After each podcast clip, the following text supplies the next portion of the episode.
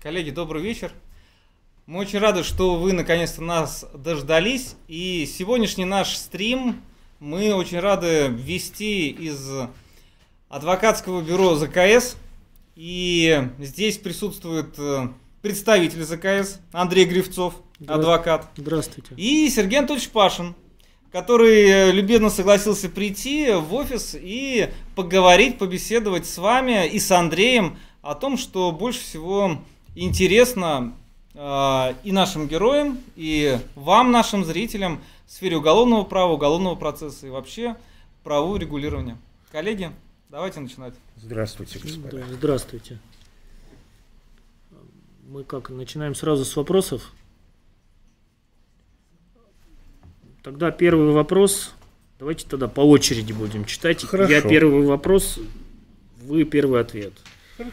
Какие действия надо предпринять, чтобы расширить компетенцию суда присяжных в России?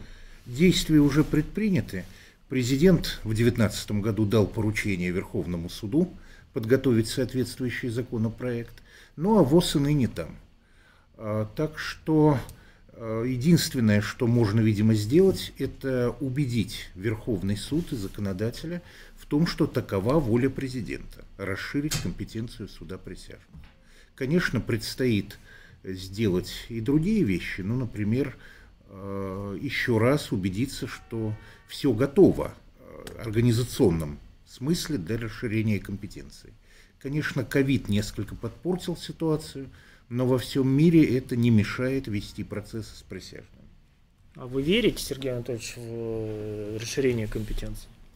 Но это неизбежно, мне кажется. Таково и требование Конституции, хотя Конституция защищает право на суд присяжных только применительно к делам, где возможно пожизненное заключение или смертная казнь, которая уже невозможна. Но э, раз есть поручение, то оно должно быть реализовано. И есть такие точки напряжения между государством и обществом, которые могут быть решены только представителями народа.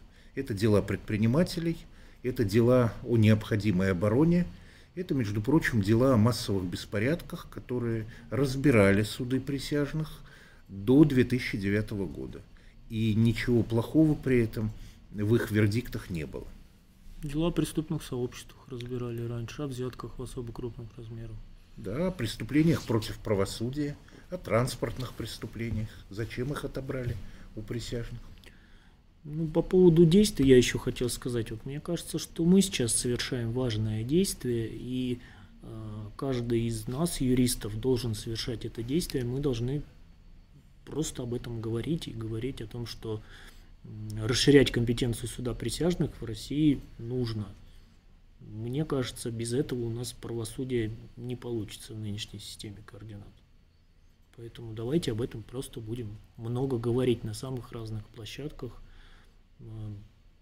на, в нашей трансляции, на каких-то круглых столах. Давайте об этом писать, говорить, обсуждать. И, может быть, что-то сдвинется с мертвой точки. До кого-то, кто принимает решение, это все-таки дойдет.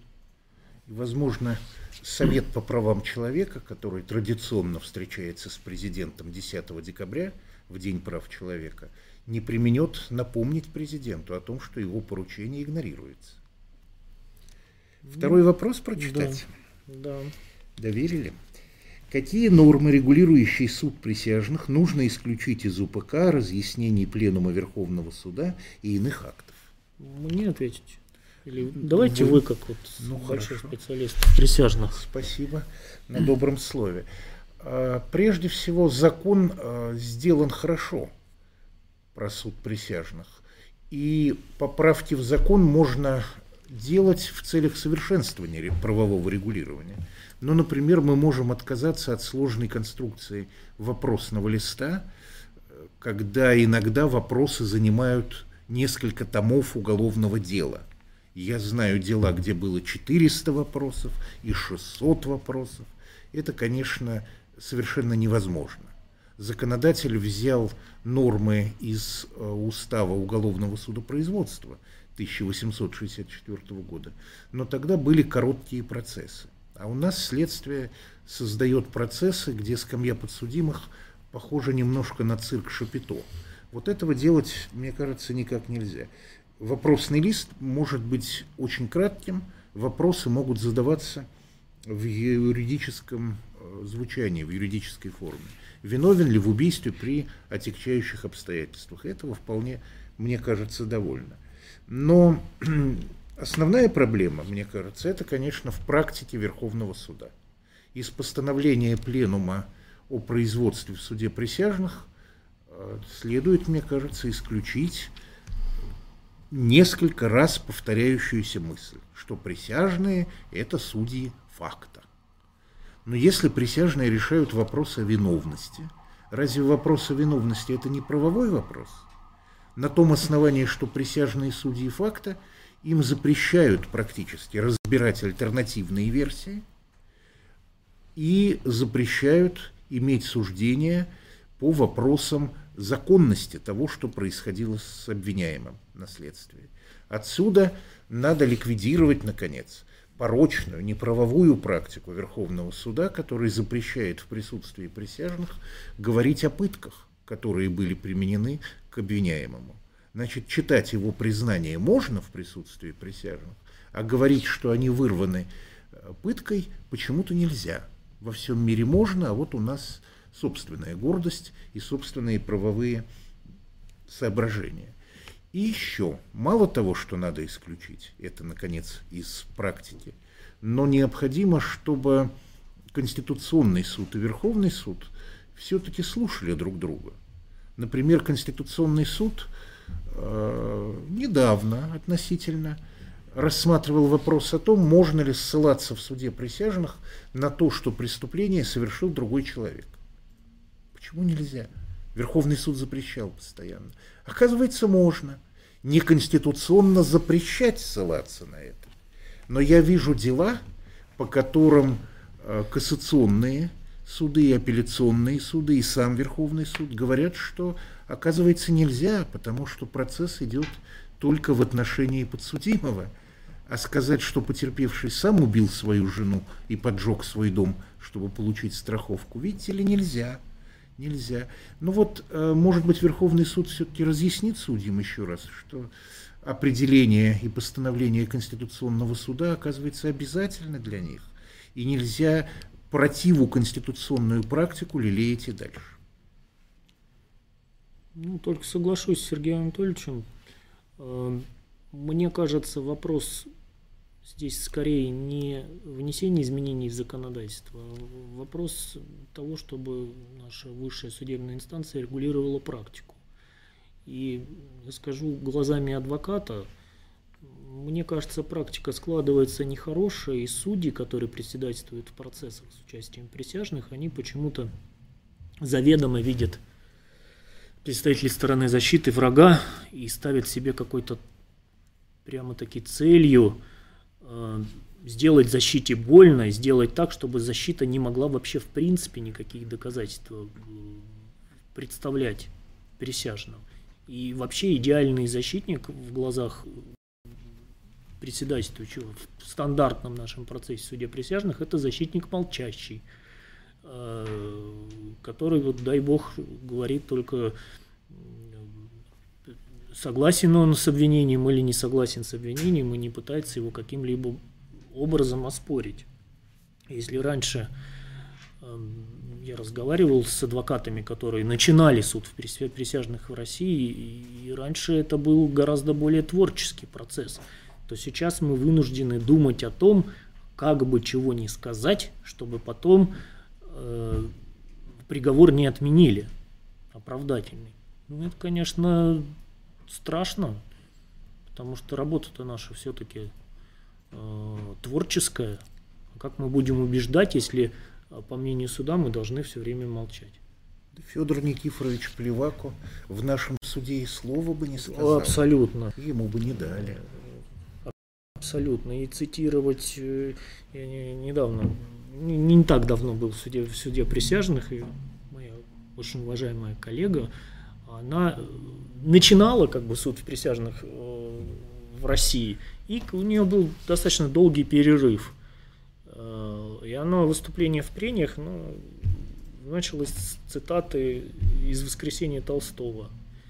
была жестким образом отбрита председательствующий в процессе, еще и с разъяснениями перед присяжными, какая она плохая, какая она некомпетентная. Вот, поэтому очень сильно тоже изме- изменился подход судей. Научили. Научили, научили, да. Хотя я не уверен, что в лучшую сторону научили. Мне кажется, это не всегда помогает стороне обвинения. Есть такое, такая фраза хорошая. Чтобы делать добро, можно не знать законов. Но чтобы делать зло, надо основательно изучить право. Да. Двигаемся дальше. Да, ваша очередь. Судебная система военных судов гораздо менее загружена. Возможно ли расширить их компетенцию, чтобы разгрузить суды общей юрисдикции? Видите? Ну, нечто подобное делал Александр III, миротворец, когда на долю военно-окружных судов в местностях, объявленных на режиме усиленной охраны, например, передавались дела об общеуголовных преступлениях. И кто интересуется этим э, и хочет получить удовольствие еще и литературное, почитайте рассказ о семи повешенных Леонида Андреева и посмотрите, что там были за подсудимые у военно-окружного суда. А еще э, в период первой революции 1905 года были введены военно-полевые суды, а еще существовали и другие суды такого рода. Значит, мы рассматриваем военно-уголовное правосудие как склонное к чрезвычайным процессам. Вот не случайно в нашей стране дела, э, связанные с террором и другие подобные преступления, доверено разбирать только окружным военным судам, да и то не всем, а только четырем. И этот позор отражен в уголовно-процессуальном праве нашей свободной демократической правовой страны. Я думаю, что военным судам не стоит разбирать э, дела, которые связаны с деятельностью обычных граждан. И э, таким образом экономить и разгружать районные суды, городские суды, краевые суды, я думаю, не стоит. Я, если честно, мое мнение такое, я вообще думаю, что нам не нужны суды э, по делам в отношении определенной категории граждан, будь то военнослужащих, предпринимателей, не знаю, чиновников, правоохранителей, кого угодно. Ну, действительно, военные суды гораздо менее загружены, и, может быть, э, все дела передать в суды общей юрисдикции. Я не понимаю этого выделения. Мне кажется, оно какое-то архаичное. Это пережиток сословной да. организации общества. И даже система наказаний к военным была специфическая очень, в отличие от гражданских лиц. Это такие, э, ну, я бы сказал, привилегии людей, которые э, составляют из себя особую касту, на которой зиждется государева власть и возможность дать по зубам э, всякому внешнему врагу но при необходимости использовать и для подавления внутренних врагов. Вот поэтому и привилегии всякие, не только эти. Позвольте четвертый вопрос да, согласить. Он, он прямо к вам, да. да. Почему Андрей Андреевич не верит в свое поколение? Вот как оказывается. Ну да, я когда-то говорил, что я не верю в свое поколение, но здесь нужно сказать, что я скорее верю в новое поколение, в молодых юристов. А наше поколение, ему уже есть что терять, мы уже привыкли соглашаться, э, мы, с одной стороны, конечно, мы говорим о том, что мы хотим перемен, э, но вопрос в том, насколько мы готовы предпринимать э, реальные настоящие усилия, я имею в виду все, все поколение в целом, Э, для того, чтобы к этим переменам что-то приводило. Но я точно знаю, что наше поколение, вот то, что оно может делать, это рассказывать последующим поколениям юристов, как точно не надо, чтобы они не допускали наших ошибок. Вот как, как-то так, потому что мое поколение в свое время, это поколение романтиков и в свое время мы приходили в профессию исключительно из романтических побуждений. Ну, сейчас мы, наверное, стареем, взрослеем, э, начинаем думать, а что если нет, а вот насколько я должен э, здесь спорить, а насколько я могу искренне высказывать э, свои какие-то убеждения и мысли. У молодого поколения этого пока нет. И я надеюсь, та энергия, которая есть у большинства наших нынешних слушателей, она поможет что-то сдвинуть и изменить. Я в это очень верю. И я очень верю в то, что мое поколение-то все равно еще попылит, просто на ваших плечах мы туда въедем в, в, настоящее, в настоящее правосудие, там еще поработаем. Ну, как-то как так. Сергей Анатольевич, что вы скажете? Дай бог, но у меня несколько другое поколение, и э, в нашем сознании сильно поселился э, внутренний редактор. Да. Кроме этого, на нашей памяти было много всякого рода перемен, всякого рода деклараций и всякого рода отступлений. То есть мы все время наблюдаем качание маятника.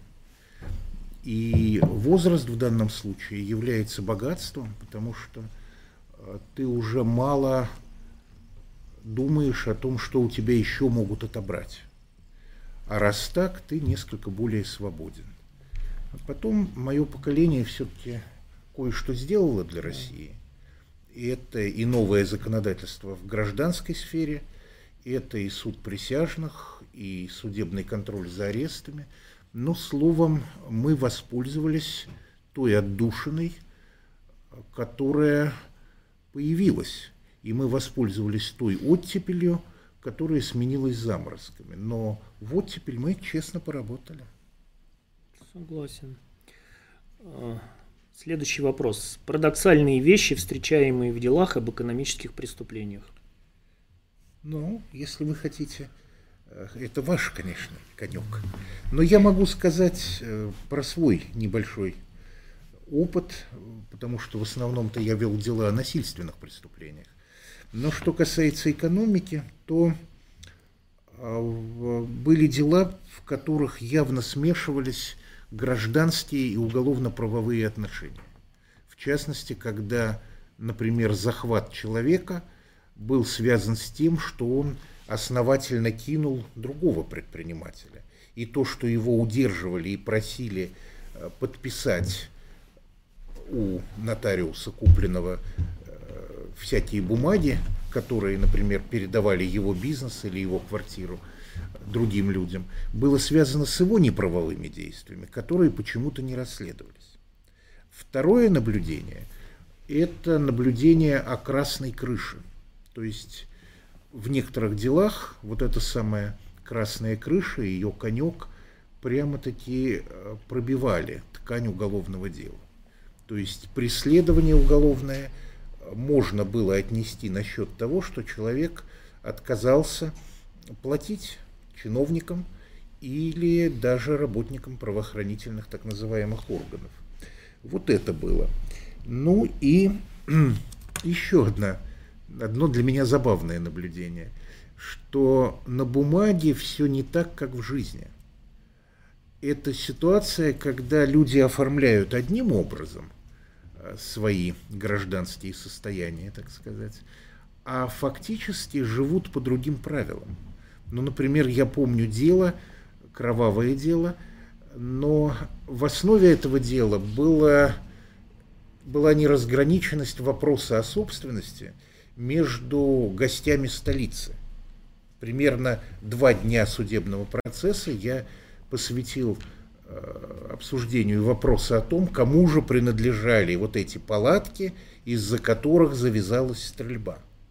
То есть следствие определило потерпевших произвольно, а фактически было непонятно, чего же стреляли э, во имя этого человека, который сам клялся в суде, что он никакого отношения к этому бизнесу не имеет. Таким образом, право пролегает поверх реальных человеческих отношений. Это тоже мне кажется, забавное наблюдение. Ну, я могу только сказать, что э, в целом адвокат современной России, он должен руководствоваться правилом таким «я не удивлен». То есть меня, наверное, уже ничего не, не удивляет.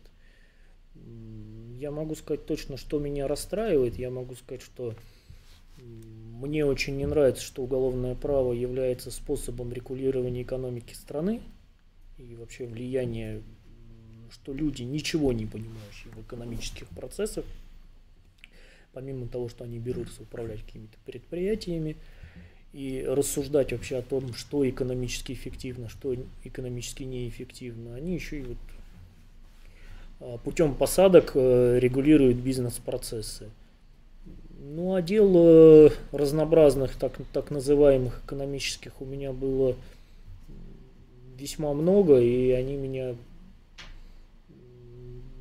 Я только смотрю на это уже с такой стороны. Оказывается, вот и так люди могут, и вот так люди могут. Не в плане э, лица, которых обвиняют э, в совершении преступлений. На самом деле и нет никаких многие, многие говорят, вот есть э, сложные экономические дела, э, я занимаюсь экономикой, никакой экономики э, и вот таких серьезных экономических преступлений практически в России не существует вообще в принципе, там не в чем э, разбираться, точно так же, как говорят, присяжные в этом э, ничего не поймут. Я разговариваю со следователями, мне кажется, они тоже если честно, ничего не понимают. Могу сказать еще, что меня расстраивает. Я же следователем работал и работал достаточно долго. И профессию эту любил. И, и до сих пор люблю говорить со следователями. Я не могу сказать, что я сейчас э, как-то вот горжусь и выпячиваю тот опыт, который у меня есть, я имею в виду следственный опыт. Э, но, во всяком случае, как мне кажется, я понимаю, о чем следователи думают, и могу их слышать. Э, так вот, когда я работал следователем, э, я, адвокаты, они всегда говорят, да у вас же ничего не доказано, дело у вас пустое, вот я был бы прокурором, я бы не подписал обвинительное заключение. Я, будучи следователем, всегда с этим не соглашался по своим делам не знаю, может быть, правильно, неправильно, но у меня было какое-то свое мнение, я говорил, что э, послушайте, ну вот э, я так считаю, потому-то, потому-то, потому-то, вот с учетом таких доказательств. А разговоры с современными исследователями меня во многом угнетают, потому что мне становится очень грустно. В 80% случаев я э, слышу примерно такое. Да я с вами полностью согласен – но вы же понимаете, как все будет, какой, э, какой будет суд. Я всегда отвечаю, да, конечно, я понимаю, но как-то вот пытаюсь все время призвать э, к тому, чтобы следователь сам подумал, но думать он не хочет и все время говорит, вы все понимаете. Так. Вывели. Было ли у вас в практике вменение и хищение имущества лицу, являющемуся единственным участником юрлица. То есть фактически хищение у самого себя вменялось. Ответить? Да. А, нет, именно такого у меня в практике э, нет. Было в практике э, вменение хищения, вменение злоупотребления полномочиями бывшему генеральному директору, который являлся одним из учредителей. В целом это достаточно давний такой, я понимаю, о чем идет речь, э, достаточно такой давний э, спор. Э, я стою, вот мы недавно спорили с Геннадием Александровичем Исаковым, я стою на позиции того, что ну, не может быть в этом случае хищения у самого себя. Геннадий Александрович, привет, он доказывает, доказывает обратное, но я его за это обзываю здесь в куларах, естественно, сталинистом. И обвиняю в том, что он нападает на демократические ценности. Ну, это, конечно, это, конечно, шутка. Применительно к этому вопросу, может быть, посоветовать слушателям разыскать брошюру. Она была написана по следам дела Ходорковского. экспертами и членами Совета по правам человека при президенте. Эта брошюра имеется в распоряжении независимого экспертно-правового совета, который никоим образом не является никаким э, иностранным агентом, а всегда жил вот на э, рубли отечественные и помогал э, людям. Вот можно посмотреть мнение экспертов по этому поводу и их ссылки не только на российское законодательство, но и на международное право, и вы получите ответ в том числе на этот вопрос. Можно ли обокрасть самого себя юридически? Будет ли расти судебная практика по криминальным банкротствам? Я могу э, предположить, что скорее всего да. А почему, может быть, Андрей Андреевич скажет? А, да, будет однозначно, но тут вопрос второй. Что есть судебная практика по криминальным банкротствам? Банкротные составы практически не применяются сейчас. И э, этому есть несколько причин. 195 э, преступление небольшой тяжести, э, расследовать долго, а по факту результат не очевиден для того, кто инициирует возбуждение этого уголовного дела. Мера пресечения в виде заключения под стражу не применяется, а в России традиционно, мы уже только что об этом говорили, принято экономические процессы регулировать э, силовой дубинкой. Э, поэтому применяются другие составы, растраты, мошенничество. И невозможно вычленить просто в статистике конкретно это растрата в области банкротства или просто какая-то растрата. Но в целом, по моим наблюдениям, ну, практически каждое банкротство в России сопровождается какими-то неправомерными действиями. Если говорить о 195-х, 196-х, 197-х, если э, санкции ужесточить, э, если допустить избрание меры пресечения в виде заключения под стражей, будет применяться только в путь с удовольствием нашими правоохранительными органами. Так. Самый большой гонорар успеха в вашей карьере. Ну так вам вопрос, Сергей. Точно ко мне? Конечно. Ну, это же к судьям вопрос. К Я судьям. всегда задаю. Чьего успеха? Еще Анатолий Федорович Кони сказал, что суд услуг не оказывает. Суд вершит правосудие. Поэтому гонораров за свою работу я никогда не получал, а, а взятки мне предлагали. Вот. Если говорить о самой большой сумме, то она была совершенно нереальная, предложенная.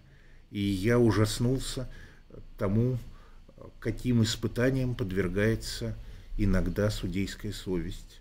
А последняя по времени взятка, которую предлагали, составляла 5000 рублей. Э, долларов, долларов, рублей, американских рублей, долларов. Мне ее предлагали за смертный приговор в отношении подсудимого. Предлагал потерпевший. Точнее, родственник покойного. Э, ну вот, так. А, у меня будет вопрос по этому поводу. И отвечу коротко. У, уголовных, у адвокатов по уголовным делам вообще не бывает гонораров успеха, они просто запрещены. Поэтому у меня не было никаких гонораров успеха. А по поводу родственников и разговоров с потерпевшими, а раньше можно было тогда вот в совещательную комнату зайти или в кабинет? Ну, в кабинет, комнату... в кабинет к суде можно было. Ну, в Московском городском суде в мои времена судьи специальным образом не охранялись.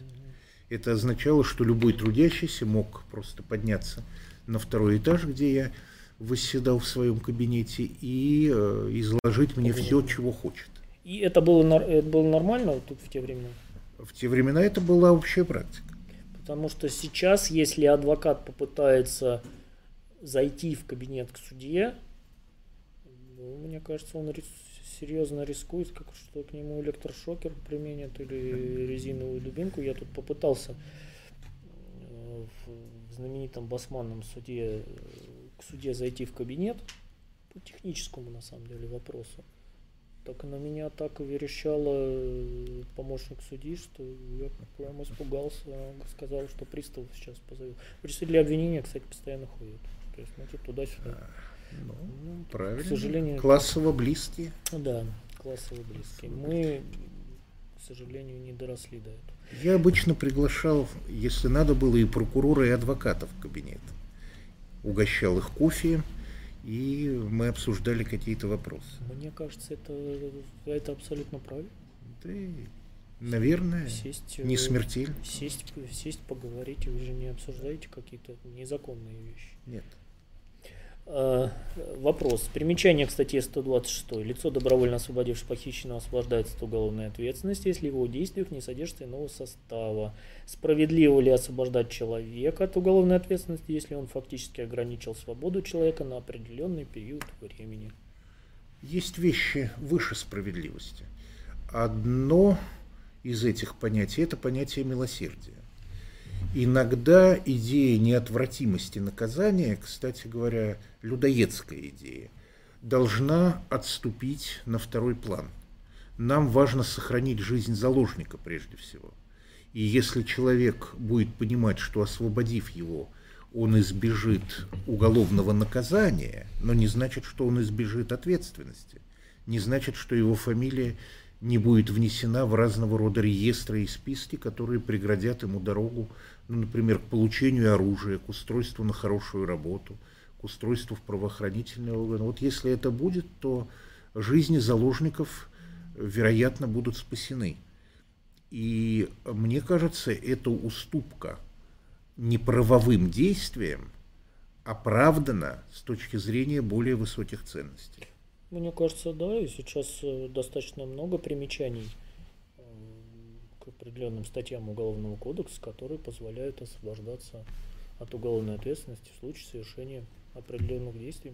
Мне кажется, это рабочий инструмент. Ну, например, взяткодатель. Взяткодатель. Который а, донес или у которого вымогали. А, например, очень, очень активно применяется к примечанию к статье 199, связанной с уклонением от уплаты налогов э, статью 143, не так давно, по-моему, внесены аналогичные изменения. Поэтому мне кажется, это неплохо. Я не вижу в этом ничего нес, несправедливого.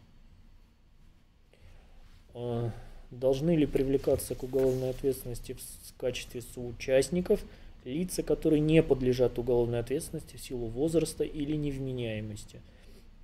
В частности, при наличии соисполнителя потерпевший будет воспринимать преступление как совершенное группой лиц, а не одним субъектом. Для закона во многом не важно восприятие потерпевшего и вообще участников конфликта, а важна правовая ситуация. Ну, например, при разбое, если гражданин грозит муляжом пистолета – то все-таки это не воспринимается как действие оружием, хотя потерпевший объективно, субъективно точнее, воспринимает это как оружие, как боевое оружие.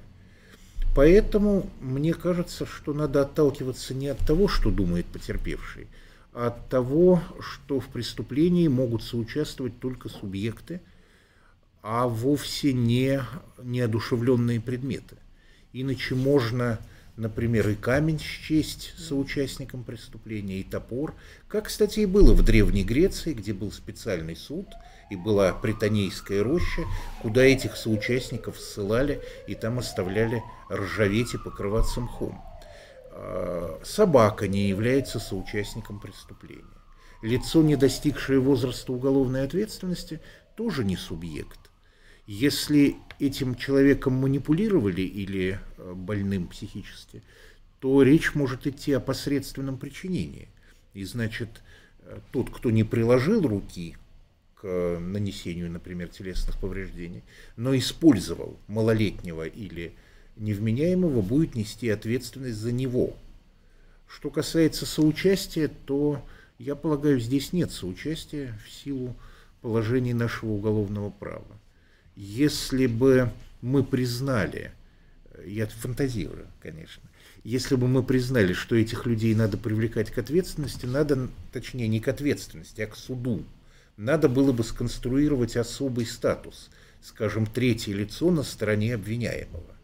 Человек, который нуждается в защите своих прав, скажем, тот же несовершеннолетний, или более того, 15-летний, который по своему физическому и психологическому статусу не соответствует этому возрасту, а соответствует, скажем, 13-летнему возрасту. Он нуждается в защите своих прав, но соучастником быть не может.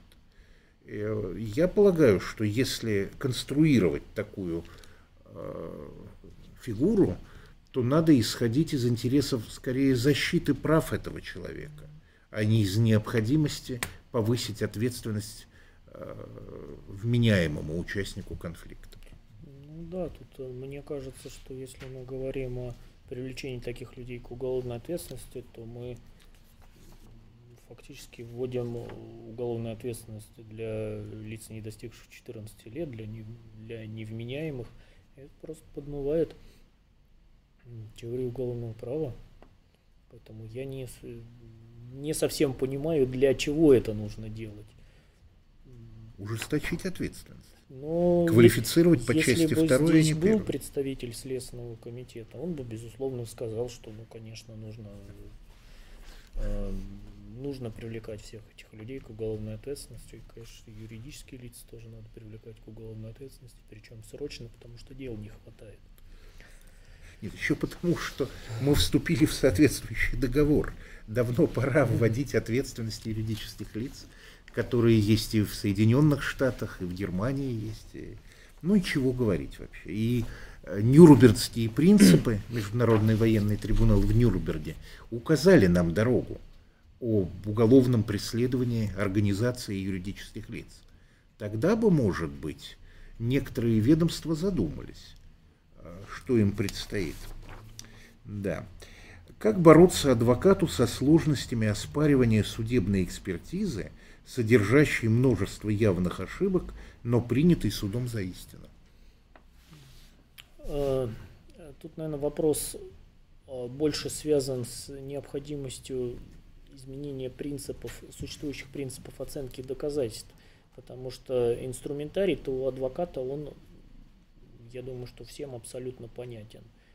А, вы можете оспаривать экспертизу по мотивам наличия процессуальных нарушений, вы можете а, пользоваться помощью специалистов, э, заявлять ходатайство о допросе специалистов, привлекать их, э, направлять запросы я вот, например, люблю по своим делам. Сейчас действительно большая проблема э, с институтом судебной экспертизы. Не с самим институтом судебной экспертизы, а с тем, как он сейчас э, реализовывается.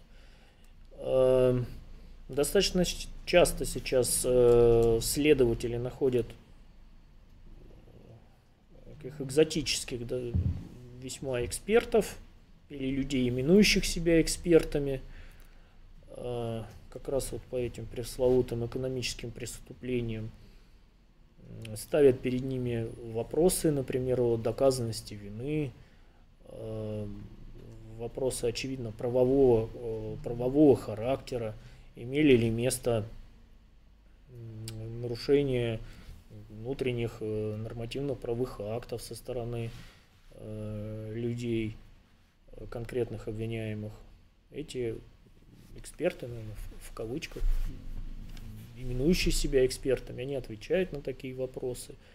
И вот мы оказываемся в суде. Я э, в этих случаях, помимо привлечения специалистов, помимо того, что я обращаю внимание сюда на э, допущенные процессуальные нарушения, заявляю ходатайство назначении дополнительной экспертизы, повторной экспертизы, признания доказательства недопустимым, я еще люблю Э, направлять э, адвокатские запросы в государственные судебные экспертные учреждения, ставя вот ровно такие же вопросы, переписывая их из постановления назначения экспертизы и прошу ответить, допустим, Российский федеральный центр судебной экспертизы при Министерстве юстиции, КЦ МВД. Э, возможно ли ответы на поставленный вопрос. Получая, получая ответ, что нет, невозможно по таким таким причинам, предоставляю предоставляю суду. Ну, к сожалению, да, здесь справедливо отмечено, что суд у нас может принять это заключение эксперта за истину, и э, в приговоре будет написано примерно так, оснований сомневаться в выводах экспертизы не, имеется. Они научно обоснованы, выполнены лицом, имеющим стаж работы по специальности, высшее вот такое-то образование, и в связи с чем суд принимает их за истину. С этим прежде всего нужно бороться, наверное, не... Ну и адвокату, конечно, у адвоката всегда будет один, один инструментарий, но хотелось бы просто истинной состязательности в процессе. А так, да, э, кстати, сейчас Министерство юстиции э, выступило с инициативой, чтобы определенные виды экспертиз проводили только сотрудники Российского федерального центра судебной экспертизы при Минюсте. Я думаю, что это не вызвано, эта инициатива не вызвана вот тем, о чем мы говорим с вами, тем, что э, много экспертиз откровенно надуманных в уголовных делах. Скорее речь идет о, о желании Министерства юстиции как-то монополизировать рынок судебных экспертиз. Но мне кажется, если э, мы придем к тому, что какие-то экспертизы будут проводиться только в государственных судебных экспертных учреждениях, не обязательно в Министерстве юстиции, то может быть это, это будет неплохо, хотя бы это как-то упорядочить э, применяемые методики. В особенности, если э, адвокатам будет позволено, тоже есть инициатива по этому поводу, особенно если адвокатам будет тоже позволено э, привлекать экспертов. Либо же э, будет поставлен вопрос о один, реально одинаковой доказательственной силе заключений специалистов, которых привлекаем мы адвокат, адвокаты, и заключений экспертов. Ну, например, если будет указано, что э, в случае, если специалист, привлеченный адвокатом, высказался о э, допущенных при проведении экспертизы нарушениях, то обязательно назначение повторной экспертизы в ином экспертном учреждении. Ну, как, как, как-то так. Эксперт – это любой человек не из нашего города. Вот так. И если Министерство юстиции собирается заниматься экспертизами, может быть, оно перестанет быть силовым ведомством, имеющим в том числе э, дознание. Я полагаю, что э, государственная экспертиза страдает многими пороками. И э, нам необходима состязательная экспертиза в суде. Соответствующее поручение, опять-таки, президентом было дано. Верховный суд на этот раз э, разработал соответствующий законопроект. Текст есть, но он э, не получил дальнейшего развития. То есть ВОЗ опять-таки и ныне там, хотя на бумаге вроде как отчитались о выполнении поручения. Но он не внесен ни президентом, ни Верховным судом. И вот с этим, мне кажется, э, большая проблема. С тем, чтобы здравые вещи в области уголовного процесса развивались. Для судьи очень важно понимать заключение эксперта. И хотя бы основных экспертиз, особенно медицинских, для меня было важно, чтобы я понимал, что сказано не только в выводной части, но и в исследовательской части – при необходимости я вызывал эксперта, и мы с ним беседовали сколько надо, чтобы разобраться в надежности его выводов. Ну и, мне кажется, есть очень серьезная проблема.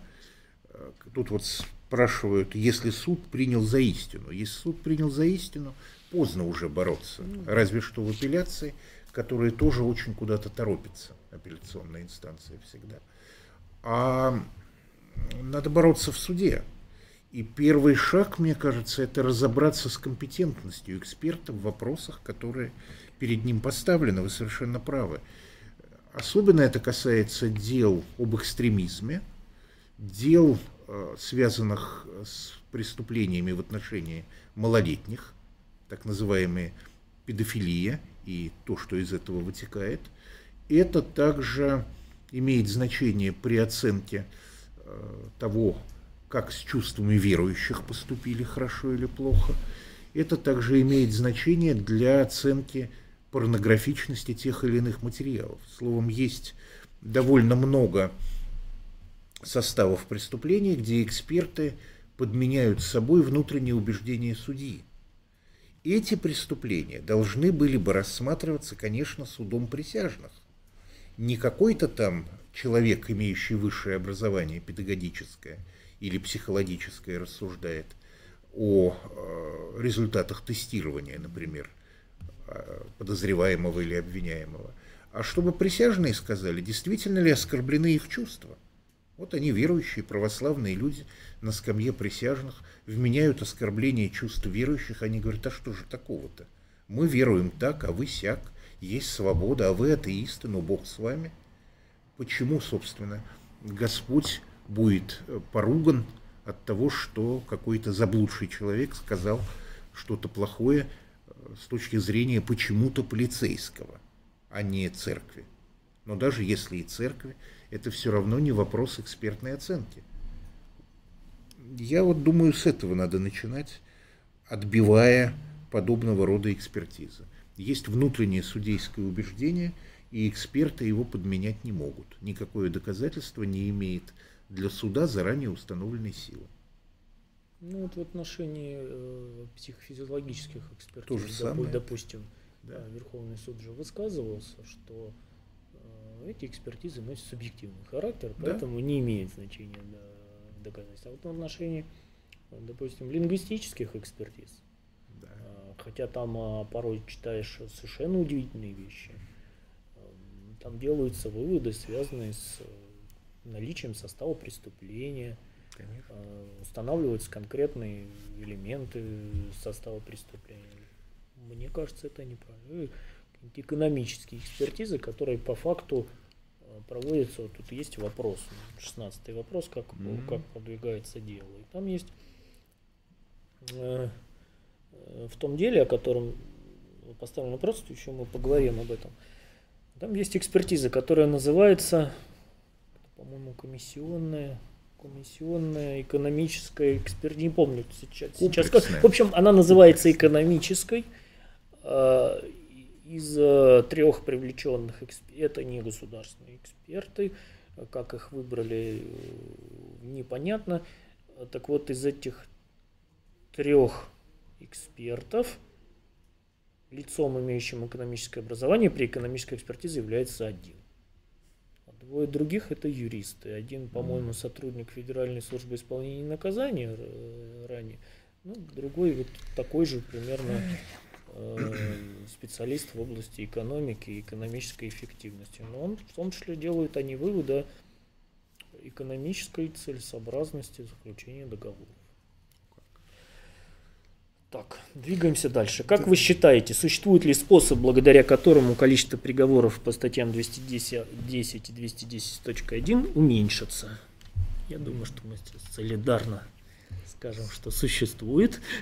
Да, и, и что бы сказали вы? Я бы сказал, что э, простой способ – это отнесение этих дел к компетенции суда присяжных.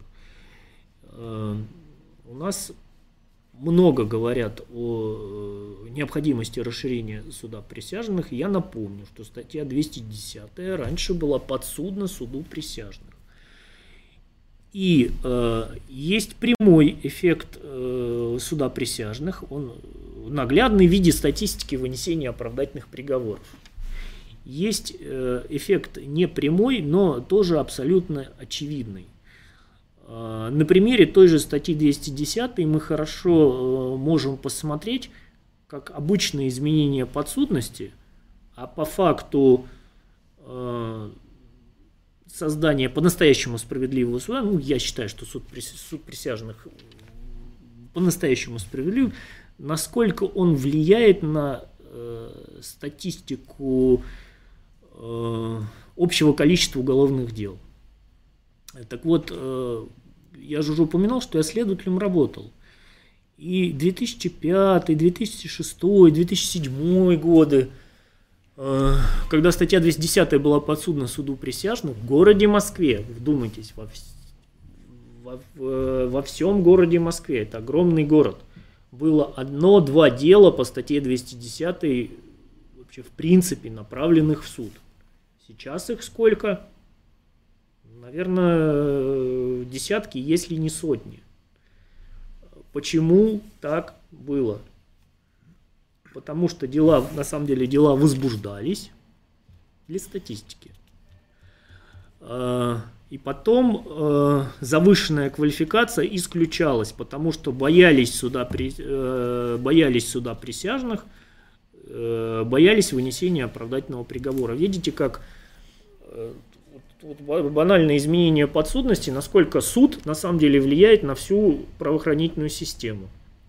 Поэтому введите сейчас суд присяжных по статье 210, и вся проблема привлечения предпринимателей э, по этой статье, да, она отпадет сама, э, сама собой, просто не будут такие дела в суд направляться.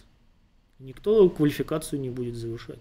Точно так же, как раньше, намного меньше было взяток в особо крупных размерах, взяток сопряженных с вымогательством по тем же самым э, причинам были малейшие сомнения в доказательствах, если это дело не было каким-то образом уж излишне ангажировано, а, любыми способами следователи переквалифицировали действия обвиняемых на менее тяжкий состав, на мошенничество,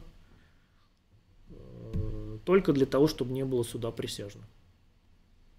Вот, вот, собственно, все. Наверное, можно это вылечить и иным способом.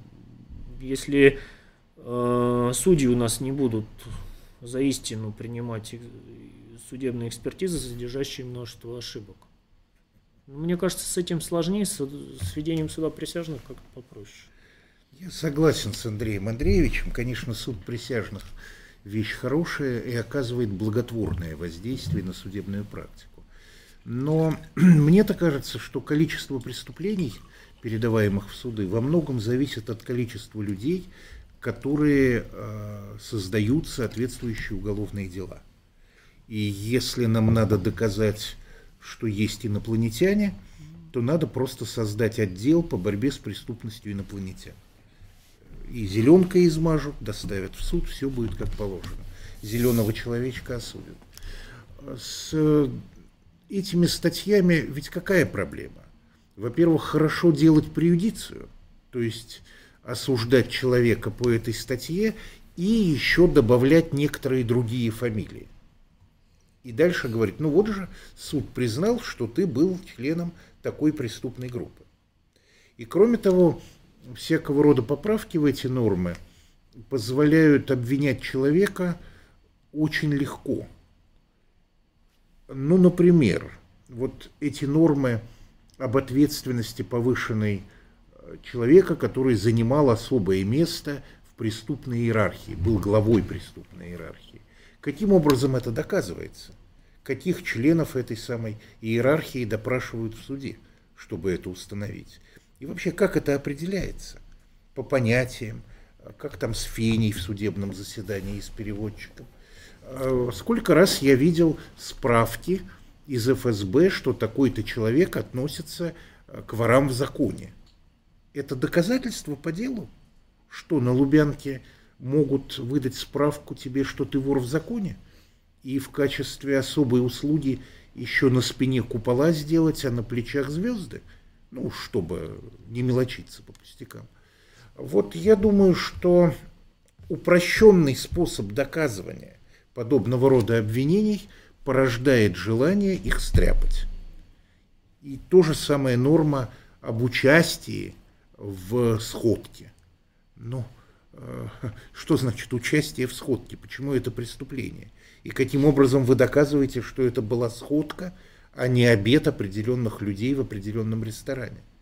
И что такое участие? Выступил, был избран в состав рабочего президиума, был признан спикером. Что все это означает вообще? Вот э, подобного рода каучуковые составы, конечно, противоречат идеям, основополагающим уголовного права и уголовного процесса. Каучуковые составы э, порождают желание привлечь человека к ответственности и поставить себе галочку. Я помню, э, разбирал я одно забавное дело, Ну, трагическое дело, конечно. Забавное в нем было другое. Два молодых человека, да, разбойники, да, душегубы, несомненно, им вменяют организа- организованную преступную группу. До этого вышел указ президента о борьбе с, с проявлениями организованной преступности. Не правовой указ, он же сам потом его отменил. Но э, вот я спрашиваю у этих ребят – я говорю, а как получилось так, что вы оказались членами организованной преступной группы из вас двоих? Они говорят, да все просто. Вот была следователь, молодая барышня, она совсем недавно на следствии, э, мы с ней так хорошо беседовали, весело нам было, и, значит, она говорит, ребята, а давайте я вам вменю организованную преступную группу. Суд все равно снимет но э, зато мне вот поощрение будет, что я разоблачил организованных преступников. Мы и говорим, давай. Вот. Она, значит, им налила по 150 за это дело, и все, вот так вот прошла. Они так сказали, может, соврали, я не знаю. Ну вот прошла организованная преступная группа.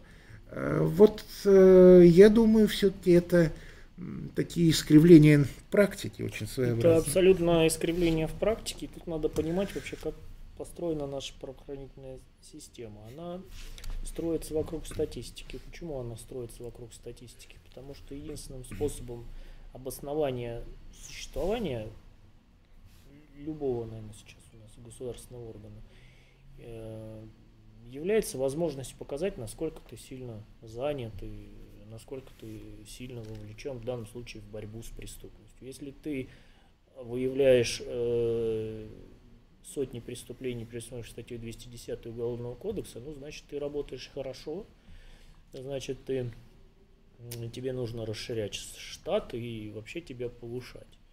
Э, вот, собственно, и все. И всегда, кстати, эти, почему я сказал о небольшом количестве раньше дел по статье 210, они всегда очень сильно ценились.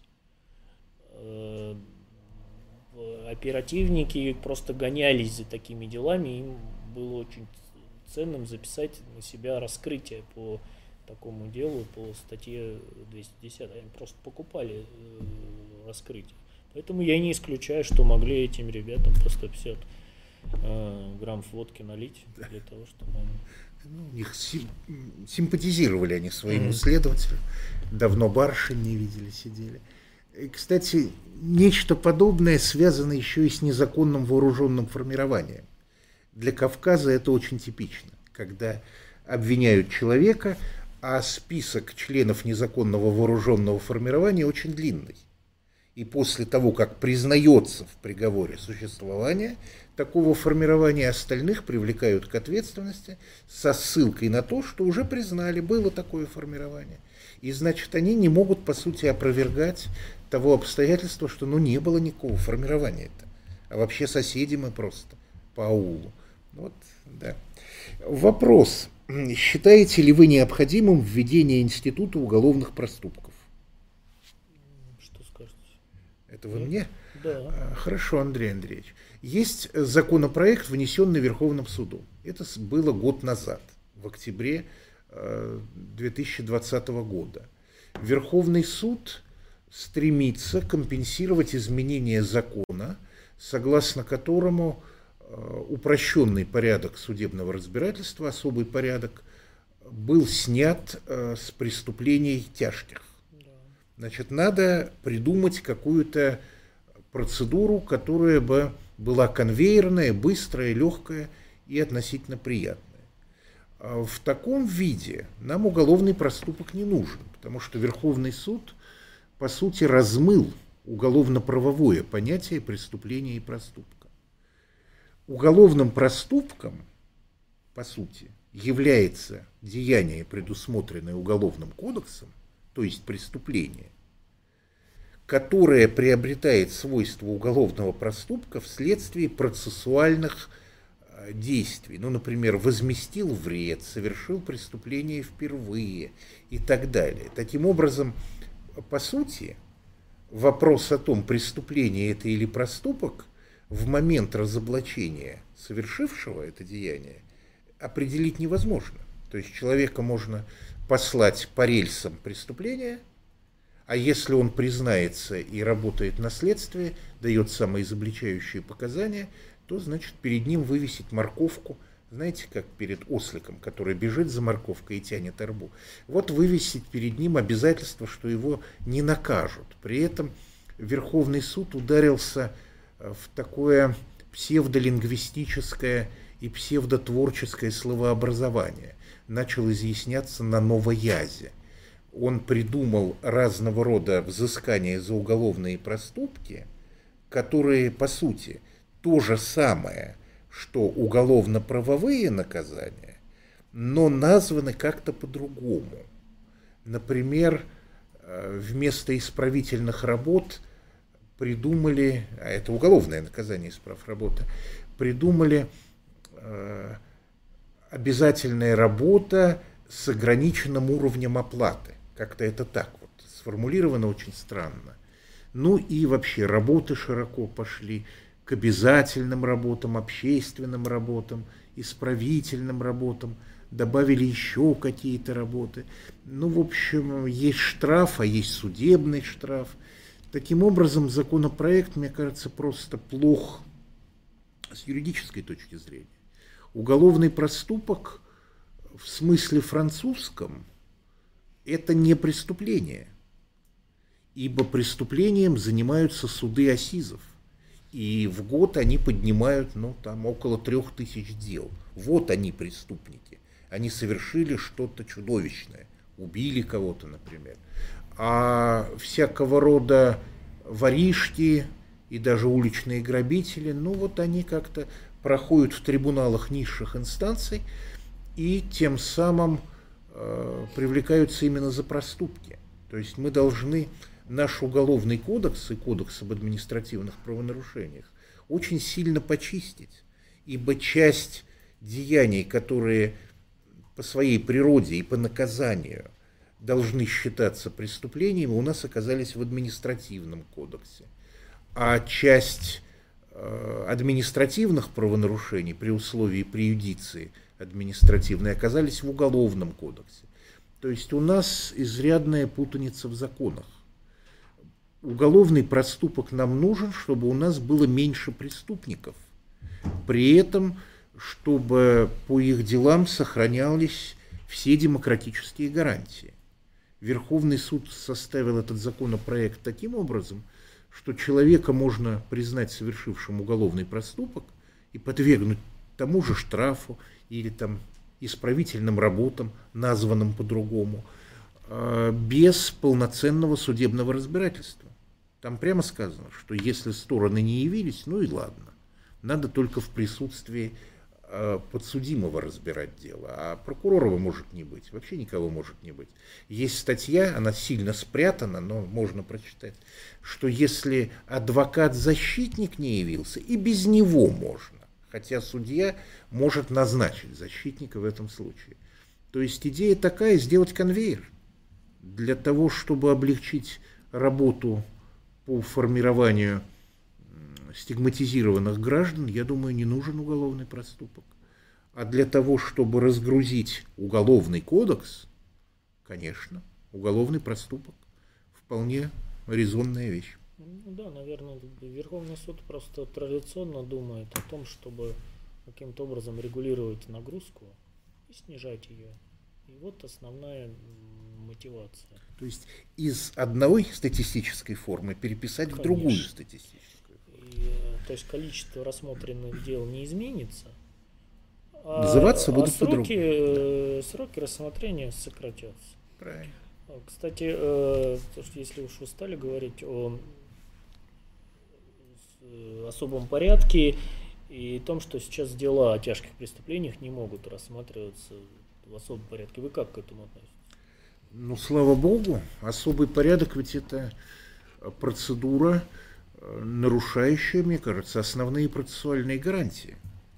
И в этом смысле, и вот э, если посмотреть, как особый порядок происходит, и что наши люди думают о том, что такое преступление, особый порядок, мне кажется, очень опасная вещь.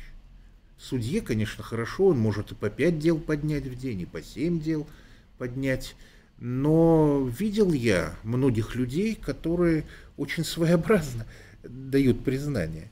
Но, например, обвиняют человека э, по 119, по-моему, статье «Угроза убийства». Да. А, значит, его спрашивают, а что ты сделал? А мы с соседом вышли там, курили, а потом, значит, я ему морду набил. И спрашивают, а это что, это угроза убийства? Он говорит, «Э, ну да, я же морду набил. Наверное, угроза убийства. Или вот я помню дельца, несчастная продавщица продала печенье с э, просроченным сроком хранения, сроком годности. Ее обвиняют в мошенничестве. И она призналась. Она говорит, ну, конечно, я же с неправильным сроком годности. Вот э, все эти вещи, особенно когда речь идет о тяжких преступлениях, которые вменяются, я боюсь очень опасны. Люди не получают надлежащего, надлежащей квалифицированной юридической помощи. Э, иногда это происходит в присутствии своих адвокатов, которым дают хлеба таким образом за очень такую э, символическую работу. И э, это настраивает судей на профессионализм в области отписывания гладких бумаг. А люди, которые набили руку вот на этих процессах, э, плохо допрашивают, плохо соображают, плохо обосновывают свои мысли в приговорах. Вот они привыкли, что чего не напиши, а лучше из обвинительного заключения переписать. Ведь было исследование о совпадении приговоров – несколько десятков тысяч приговоров были выявлены. Э, они были составлены таким образом, как если бы заполняли просто один бланк. Фамилии менялись и адреса. И все. А все остальное было вот значит, так. Совпадения иногда достигали 80-90%. Значит, вместо правосудия мы имеем такой э, в Думе, что у нас, бешеный Принтер. Принтер, да. А здесь бешеный ксерокс. Вот судьи, значит, эм, прямо как джигу танцуют или тарантеллу. Пишут, пишут, пишут, пишут, фамилии меняют. Ну разве это правосудие? Вот впервые с вами не соглашусь, да, с точки зрения, причем э, с точки зрения того, э, какое должно быть право, никакого особого порядка не, не должно быть вообще в принципе. Э, ни по делам преступлений небольшой тяжести, ни по делам преступлений средней тяжести, ни по тяжким, ни по каким. Но э, в, в части отмены особого порядка по тяжким преступлениям и тех последствий, к которым это приведет для, для людей, которых привлекают в реальной жизни, скажу так, исходя из практики, и я не верю, что это повлияет каким-то образом на Э, обоснованность судебных решений. Я не верю, что кого-то будут оправдывать, хотя нам говорилось, когда была эта инициатива, что да нет, вот судьи просто смогут разбираться э, по делам о тяжких преступлениях, проводить судебное разбирательство в общем порядке, и тогда у нас будет качество правосудия повыситься. Не верю Э, слишком много э, сталкивался с тем, что происходило, э, слишком много хороших инициатив, например, тот же судебный контроль. Да. Классная инициатива. Все правильно, должен же быть судебный контроль на стадии предварительного расследования. Во что он превратился? В абсолютную профанацию. Сейчас спросите практически любого адвоката, вы пользуетесь таким инструментом, как жалоба в порядке статьи 125? Скажет, я пользуюсь только э, в ограниченных случаях, когда мне нужно получить какую-то дополнительную информацию по делу, э, вытащить какие-то документы, или когда я обжалую промежуточное судебное промежуточное решение, которое э, вообще ни на что не влияет, но вдруг выиграю.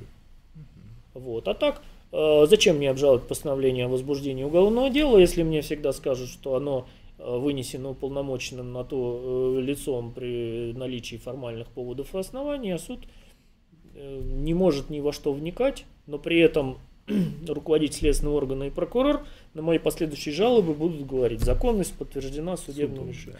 Да. То же самое с особым порядком и исключением его по тяжким составам. Если уж тогда э, честно говорить, что мы бо- боремся с, чем-то за э, какую-то объективность, а почему тогда особый порядок по досудебным соглашениям о сотрудничестве не отменили?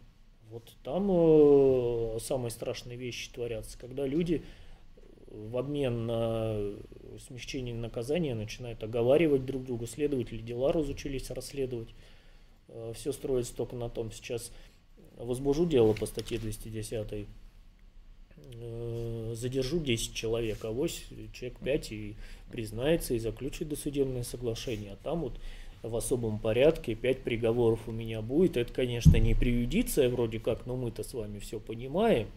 Уже вот пять разных судей вынесли приговор, приговоры. Поэтому в нынешней системе координат, мне кажется, что э, людям, которых обвиняют, нужно дать честный выбор, чтобы они э, сами оценили. И то, что у нас много ос- особых порядков, это признак недоверия к, э, к судебной системе. Люди просто говорят, но э, я не виноват, доказательств в деле нет, допущены многочисленные процессуальные нарушения. Ну зачем я буду бороться? Я лучше соглашусь, э, признаю вину, получу точно меньше. Судья вот как радуется. Э, Вначале всегда спрашивают, признаться не хотите? У вас там не особый порядок? Вы подумали? Нет? Подумайте еще, адвокат, идите, идите посоветуйтесь еще. А мы там как-то вот оценим это все. Поэтому, конечно, Сергей Анатольевич, вы говорите правильно, но людям стало хуже от этого. Да, судьи жалуются многие, Судьи жалуются. что завал дел, да, Да. бедные, бедные, бедные судьи. Как определить профессионального судью? Я вообще должен был читать этот вопрос. А, Вот, Андрей Ну, Андреевич. давайте, Да. читайте. Как определить профессионального судью? Не знаю, я адвокат, я, я субъективен. Я могу сказать, какие судьи мне нравятся. Мне нравятся судьи любопытные. Мне нравятся судьи, задающие вопросы. Мне нравятся судьи, э, активно ведущие процесс. И, может быть, даже не соглашающиеся со мной, но судьи думающие. К сожалению, достаточно часто сейчас. Да, кстати, вот большинство судей, с которыми я сталкивался, они неплохо ведут процесс. Неплохо ведут процесс в плане формального соблюдения прав, в плане психологии процесса, в плане того, чтобы вот поставить участников процесса на ну, какие-то нужные места. Вот видно, что судья управляет этим процессом. А, Ну, далеко не всегда я соглашаюсь с судебными решениями, и иногда меня удручает качество. Поэтому вообще, конечно, профессионализм э, судьи, наверное, лицо, лицо судьи – это то решение, которое он выносит. А, Там все написано о профессионализме судьи. Точно так же, как о профессионализме следователя скажет уголовное дело, о профессионализме адвоката скажет ходатайство. Это его, это его лицо. Вот так нужно, наверное, определять судей. Ой, трудно мне говорить об этом. Трудно. Кстати, те, кто посещал мои процессы, говорили, что судья Пашин, ну это инквизитор. Ну это инквизитор. То есть я допрашивал, я выслушивал, я интересовался, я записывал каждое слово, я мог сказать, в какой день кто чего сказал, и, значит, Ну, это, все это я делал, да. интересное. И дело я конспектировал обязательно, мои коллеги надо мной смеялись, но тем не менее. Но, видите ли, я думаю, есть разница между специалистом и профессионалом. Специалист – это тот, который свою гайку крутит правильно. Дела вовремя сдает в канцелярию, статистические карточки заполняет, волокиты нет, вот это вот. Отмен нет и изменений, об этом в характеристике судейской пишут. Ну, ну молодец. Вот когда меня выгоняли э, второй раз из судей, то представитель Мосгорсуда сказал, вообще у нас э, к Пашину нет никаких претензий ни по количеству, ни по качеству работы. Все-то он делал. Ну, ну, это, ну вот, а, не за того вступился. Вот так.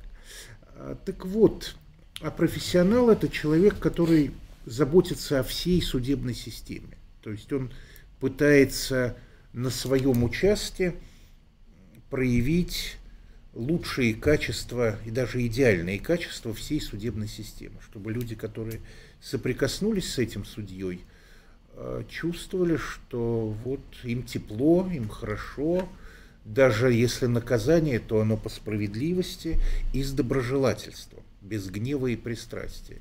Синейра студио. То есть люди должны хотеть судиться у этого человека. Вот это вот судья-профессионал один из критериев, мне кажется, это интерес к живым людям, а не к бумагам. Вот это вот такое хорошее. Я видел такого судью в Верховном суде. Он судил, помните, был зять Брежнева, господин Чурбанов, да, да, да. замминистра внутренних дел. Его судил судья Маркин, если не ошибаюсь.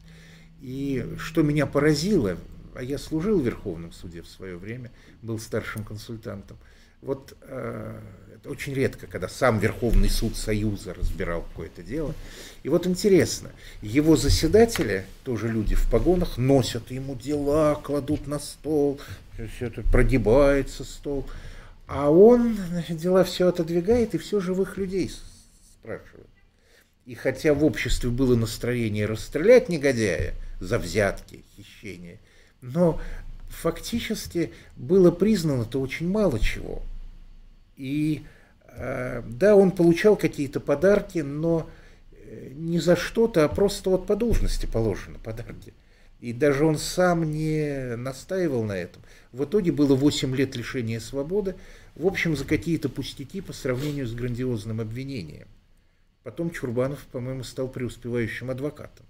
Я помню. А, стал, стал преуспевающим адвокатом. Ну, если соврал, извините по ошибке. Ну так вот, а вот человек, который интересуется э, живыми людьми, а не бумажками. И еще очень опасное качество для судьи и непрофессиональное э, больше считать себя э, членом группы, то есть групповая идентичность, чем человеком. Вот это серьезно. Когда судья не воспринимает себя частью народа, а воспринимает себя членом касты – и подчиняется ее нормам. Вот тогда это уже не профессиональный судья, а это человек, страдающий э, профессиональной деформацией, сильно искореженный и даже выгоревший. Я могу сказать, кстати, э, какие самые страшные судьи для адвоката. Это когда ты э, выступаешь И вдруг адвокат, э, судья спрашивает, извините, вам долго еще? А, да. Да, вот, да, вот рабочий Пора. И с прокурором переглядываются, так вот, извините, долго еще вам? И, и конвой устал, да. конвоиры судью, значит. Все, все, надо ехать, ехать, ехать. Угу. Какая, на ваш взгляд, на сегодняшний день наиболее актуальная проблема в сфере экономических преступлений? Мне кажется, уже жаловались да. на это. Да, мы говорили про это. Эм, Давайте. Ну, наверное, самая актуальная проблема это то, что очень часто никаких экономических преступлений нет. Есть ну, да. Отношения, пограничные да, состояния. отношения предпринимателей, угу. которые трактуются как экономические преступления. Ко мне вопрос, как продвигается дело Аэрофлота. Аэрофлота.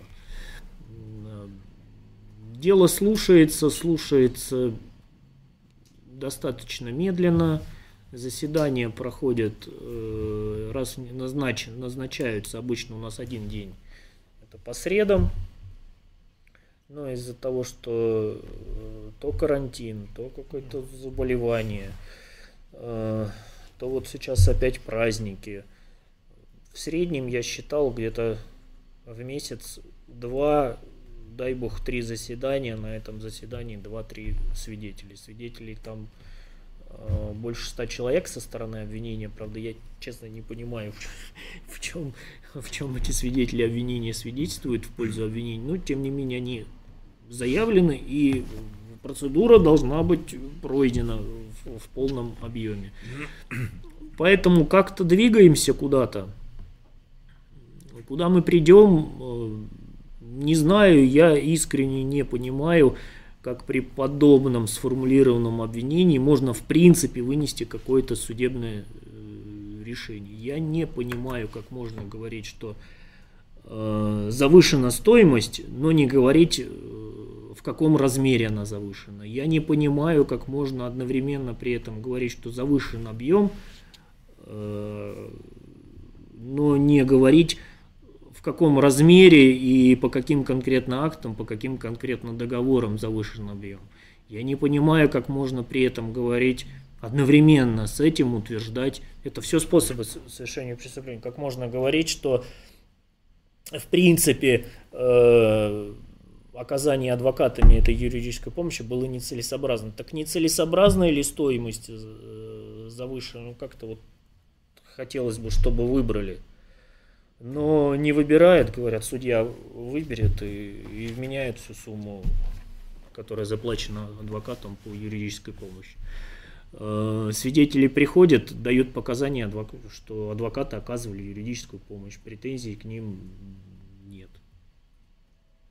Как вот такое дело рассматривается? Ну, как-то рассматривается. У нас вообще э, в России так, если кто-то поезд запустил, то вот он и едет, и едет, этот поезд уголовного преследования, едет, и едет, и уже машиниста давно нет, и уже кочегары давно э, сменились, кто-то пьяный, кто-то выпал с этого поезда, но он все равно куда-то едет, и как, какая там будет конечная остановка, я не знаю, нам остается только одно, верить в это правосудие, э, доказывать собственную позицию. И молиться Николе Чудотворцу, да.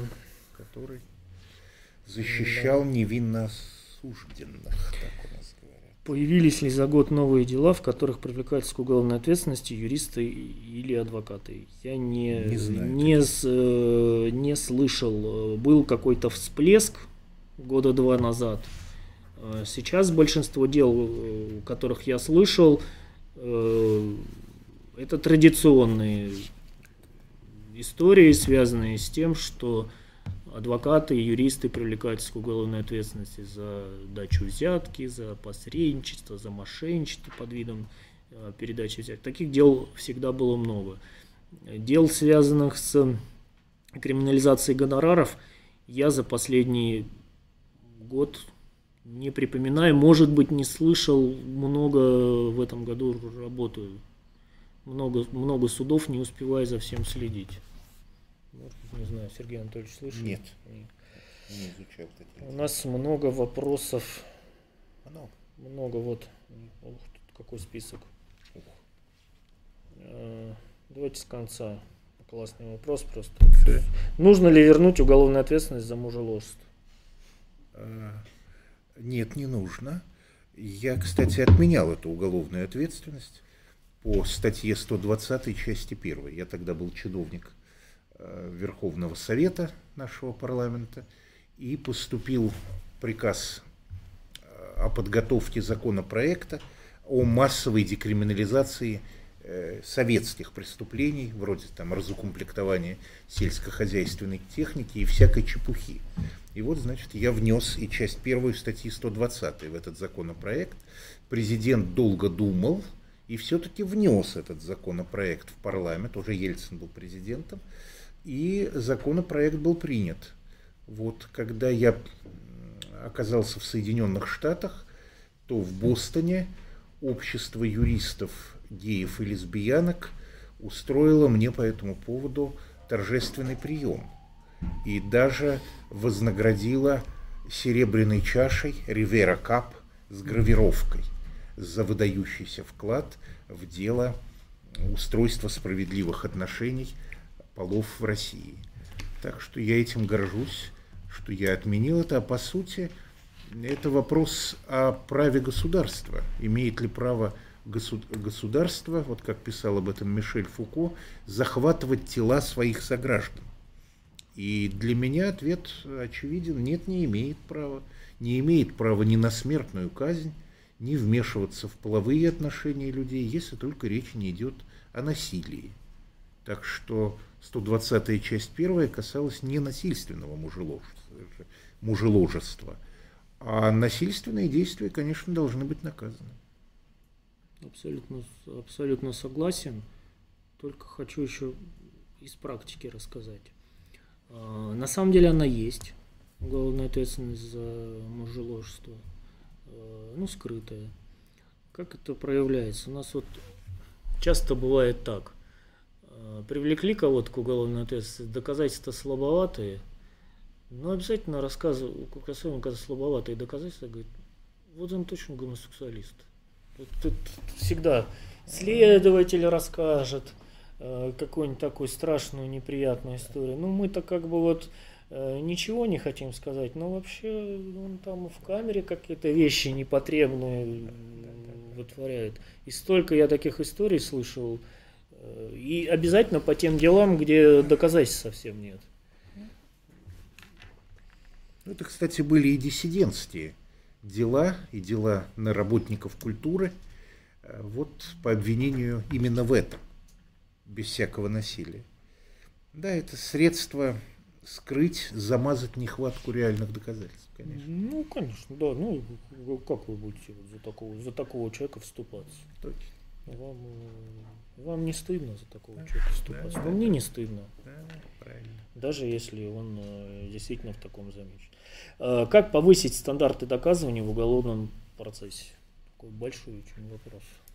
Ну, прежде всего, закон не признает стандартов доказанности в уголовном процессе. В гражданском процессе есть некоторые разъяснения Пленума Верховного Суда с употреблением чего-то похожего на стандарты. Но понятно, что стандарты, одного стандарта быть не может. Стандарты должны быть выстроены в систему, в некую как повысить стандарты, доверять разрешение дел суду присяжных, потому что э, у присяжных стандарты доказанности и требования к достаточности доказательств выше, чем у профессиональных судей.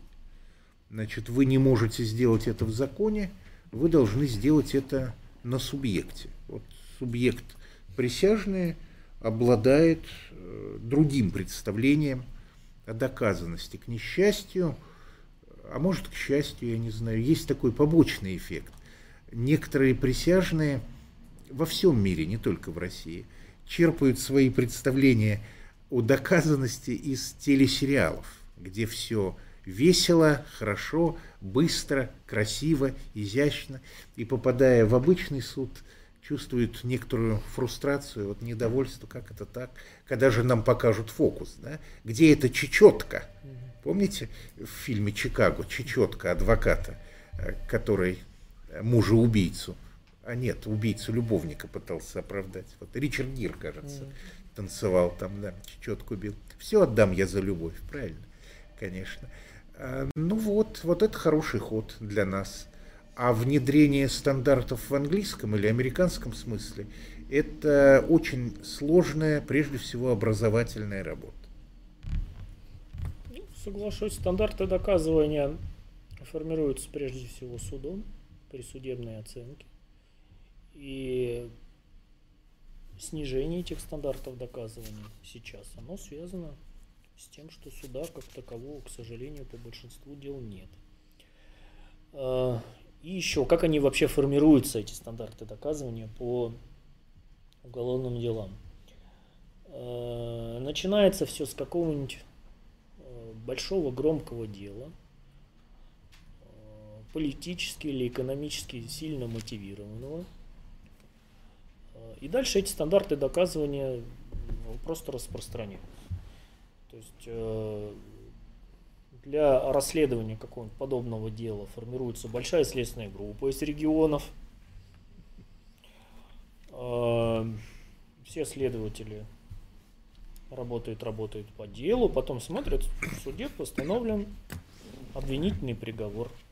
Они разъехались по своим прекрасным городам, кто-то стал руководителем, и потом говорят, ну а что, в суде же все прошло, а почему нет? Единственное, наверное, что меня утешает, но тоже в кавычках, что потом эти стандарты доказывания применяются и к тем людям, которые э, изначально их формировали.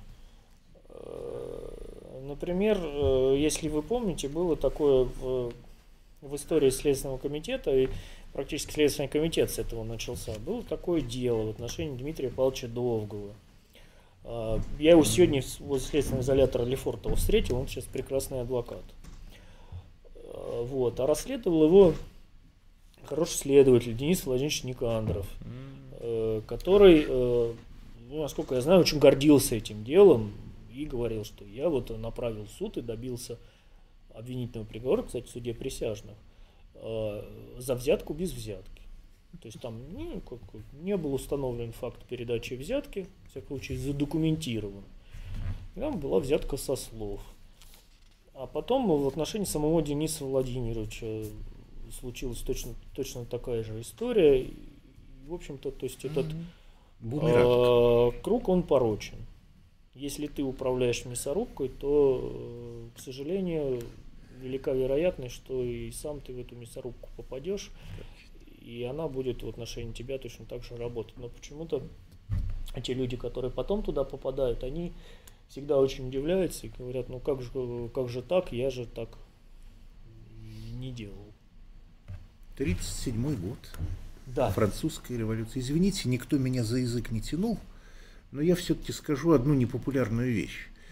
Стандарты доказанности не должны уменьшаться, э, и мы должны противостоять этому э, по отдельным делам. Я имею в виду дела о харасменте и дела о домашнем насилии.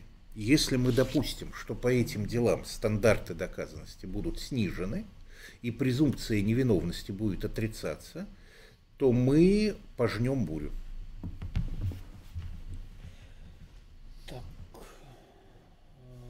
Давайте дальше. О, классный вопрос. Андрей Андреевич, планируете ли вы занимать должности ФПА и иных органах адвокатуры? Какие плюсы и минусы и с какой целью? Э, Это Буду... вас не из совета ФПА Не знаю, но тут надо э, сразу сказать, чтобы что-то планировать, нужно, чтобы позвали. Не, не звали, наверное, Сейчас, если бы позвали, я бы крепко подумал и, скорее всего, отказался, потому что мне хочется практикой позаниматься. Но, может быть, в какой-то момент я скажу, что хотел бы что-то сделать для адвокатуры в целом. Но самое главное, что сейчас не, никто и не зовет, поэтому не о чем говорить. А, для вас, Сергей Анатольевич, суд присяжных для несовершеннолетних возможен или нет? Ваше мнение есть позиция Конституционного суда. Суд присяжных для несовершеннолетних был. Он ничем не опорочен. Он продемонстрировал свою эффективность. А, его упразднили, желая упразднить и суд присяжных как таковой. И, к несчастью, Конституционный суд эту позицию поддержал несовершеннолетние сейчас могут предстать перед судом присяжных, если речь идет о соучастии в преступлении взрослого человека, который заявил о суде присяжных. Эту позицию тоже занял Конституционный суд. Таким образом, с черного хода, благодаря тому, что главный виновник требует суда присяжных, взрослый человек, его подельник может тоже попасть в суд присяжных. По опыту общения с присяжными скажу, что для них это тяжкое испытание. Им очень трудно произнести обвинительный вердикт в отношении подростка. И бывало по-разному. Иногда они оправдывали его из жалости. Я за суд. Конечно. в отношении совершеннолетних. Никаких проблем да, абсолютно. нет совершенно. А, создание новых конституционных судов изменило ли в лучшую сторону ситуацию с обвинительными приговорами? Можно ответить? Мне да, кажется, конечно. эффект был незначительный, косметический, и сейчас э, практика выравнивается. И скорее изменение практики не, небольшое сторону смягчения было связано с какими-то личностными факторами, велась какая-то борьба внутри судебной системы. Мне так, мне так кажется. Ну, правильно. Система находится в состоянии устойчивого равновесия. Вы пытаетесь немножко сдвинуть ее, скажем, э, чтобы был не обвинительный уклон, а хотя бы немножко здравого смысла и некоторых оправданий. А она некоторое время, да, а потом возвращается в прежнее положение. Это мы наблюдаем, кстати, и на примере суда присяжных. Некоторый всплеск оправдательных приговоров в новых судах, вот в районных судах. И потом постепенно идет снижение, ну, по разным причинам, но в конце концов все как-то так устаканивается, извините за жаргон, э, в районе 10-15% оправдательных приговоров. Ну, собственно, и в мире так примерно. Можете ли вы назвать самое сложное дело в вашей практике и самое тяжелое с моральной стороны? Это про меня или про вас? Наверное, вначале про вас, потом про меня. Судья, мне кажется, э, не должен сильно страдать, разбирая дела, и воспринимать их как тяжелые дела. Самое известное мое дело э, было, в общем, понятным. Речь шла об убийстве. Э, женщина убила своего, как бы это сказать поделикатнее, сутенера – да, хотя, конечно, она не была испорчена до конца. И по этому делу я вынес приговор, э, прокурор просила 8 лет реально, сказав, что э, с ее точки зрения проститутку нельзя изнасиловать. Вот она первый раз слышит, чтобы проститутка могла быть изнасилована. И по этому делу я вынес приговор 10, э, с заседателями, я судил народными, вынес приговор 10 лет лишения свободы условно и освободил ее в зале суда из-под стражи. Вот это был такой самый известный приговор. И вынести его э, не было тяжело, потому что с моей точки зрения она не представляла общественной опасности и не должна была 8 лет, а это минимум был в те времена, находиться в колонии. А самый такой тяжелый приговор, опять-таки, судил я, конечно, там и черных риэлторов, и бандитов, но вот самый тяжелый приговор был один из первых приговоров. Это была речь о человеке, которого осудили в районном суде за убийство. Не буду называть фамилии, хотя помню фамилию. И потом спохватились, что, оказывается, он ранее был судим за убийство, отбыл наказание – значит, это второе убийство, и значит, от 8 до 15 или расстрел. Председатель, тогда председатель э, городского суда имела право приносить протесты. Она принесла протест, по ее протесту приговор отменили угу. и обратили к рассмотрению в Мосгорсуде. Значит, по сути, судья лояльный должен выполнить волю начальства и квалифицировать как тяжкое убийство при, при отягчающих обстоятельствах. Вот я вел это дело, э, за неделю мы справились, и я признал его виновным в убийстве при превышении пределов необходимой обороны. Назначил ему наказание, и мы освободили его в зале суда из-под стражи. Потом, значит, весь суд, судьи ходили ко мне и щупали лоб, не перегрелся ли я. Но Верховный суд оставил приговор без изменения – а тогдашняя председатель суда, Царство Небесное, Зоя Ивановна Корнева, вызвала меня к себе, посмотрела на меня испытывающе и сказала, так-так, правосудие вершите. Ну, идите. И все. Да, тем дело и закончилось. Добрая была женщина, Царство Небесное. Мне на, на этот вопрос хочется ответить, э, помните, как в собачьем сердце там, самое важное событие в вашей жизни. А. Впереди. Да. Вот я надеюсь, что самое сложное дело у меня еще впереди. Ну, вообще, мне так кажется, что э, для адвоката все дела сложные и должны быть сложные. И каждое его дело, оно самое важное и самое, самое интересное. С моральной точки зрения, наверное, это были дела какие-то еще, когда я работал следователем. И вот они связаны были с лишением жизни, где я достаточно сильно переживал. У меня была такая история, я до сих пор помню, я приехал на... Уезжал на место происшествия, потом расследовал это дело. Там э, молодой человек вместе со своей девушкой пришел в гости к девушке, и одновременно в, в гостях, и был какой-то день рождения, оказалась э, компания из двух хулиганов. И хулиганов таких агрессивных. Э, вот, и один из этих хулиганов стал приставать к какой-то другой девушке, не девушке этого парня. Э, тот ему сделал замечание, а мальчику лет 18, и его там зарезали вдвоем на глазах у всех, и, как бы никто не вмешался. Мне было очень, очень горько. Ну, в вашей книге есть описание этого дела. Наверное, да. Про уголовно-процессуальные хроники. Да? Наверное, да. Наверное, да. Ну, вот это меня впечатлило. А, так, так, так, так. Можно ли отменить возможность обжалования по оправдательным приговорам, постановленным на основании оправдательного вердикта? Давно пора это сделать. Я говорил об этом на общественной палате, и вот сейчас вышла брошюра, которая содержит эти предложения. Это обязательно надо сделать, потому что когда человека оправдывают, а потом снова закрывают или грозят тем, что закроют, реакция непредсказуема. Я знаю случаи, когда э, люди просто кончали с собой от этой чудовищной ситуации. Но оправдали – так нет, а давайте еще посудим.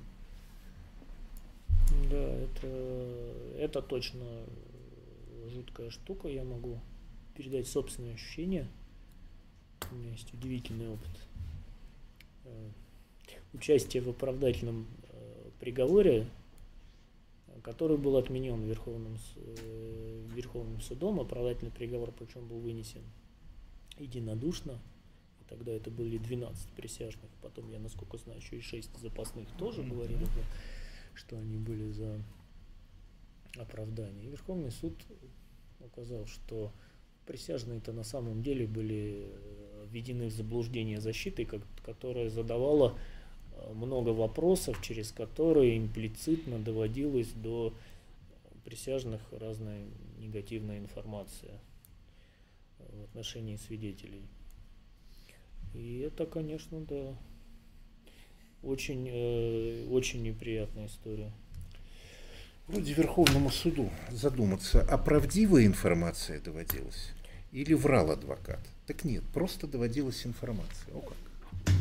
Я помню, что меня в этой ситуации очень сильно поддержало, что потом после этой отмены присяжные связались и говорят, мы вот как-то хотим поддержать что-то, причем вот совершенно по своей инициативе мы возмущены, и они делали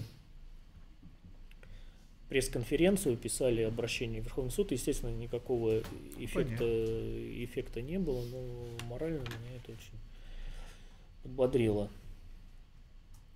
Давайте, наверное, как у нас со временем? 22.07. Давайте еще. Пора закругляться? Или как? Давайте, тут вопросов-то много у нас. Так. Как часто вы сталкиваетесь с тем, что не рассекречивают, рассекречиваются материалы УРД? Благодарю. По-разному бывает. Но дело в том, что если материалы э, не рассекречиваются, то тогда дело секретно, оно подсудно суду субъекта Российской Федерации.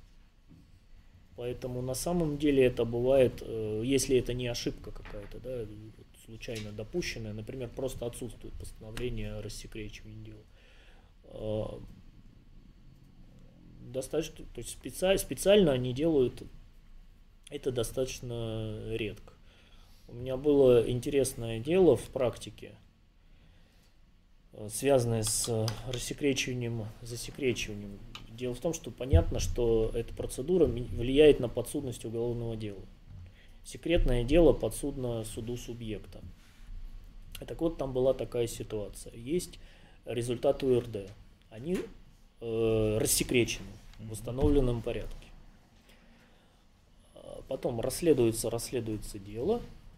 В какой-то момент непонятно по каким причинам есть заключение экспертизы, которое проводится по ровно тем же самым материалам ОРД, И вдруг ему присваивается, очевидно, следователем, присваивается гриф секретно. Я в начале процесса суду говорил, уважаемый суд, нам же предстоит разобраться, на самом деле, подсудно ли это дело э, вашему суду, или оно подсудно районному суду, то есть получается следователь своим произвольным решением, которое мы с вами никаким образом не можем проверить, потому что мы не можем отменить вот этот вот гриф э, секретно, он фактически изменил подсудность. Ну, я такой повздыхал, говорит, ну что мы можем сделать с вами? Ну, здесь написано секретно, значит, мы слушаем секретное, секретное дело.